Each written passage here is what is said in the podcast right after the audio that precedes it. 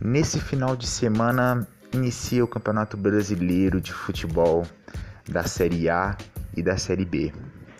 As pessoas estão com saudade de ver o seu clube disputando um importante torneio e, e o coração de cada um está apreensivo.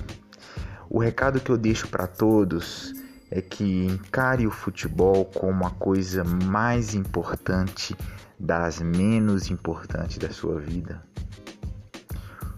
Ele deve ser encarado como alegria, como diversão, semelhante a um filme da Marvel que você se emociona, passa raiva, mas no final é, dá risada e, e acha bacana aquilo ali.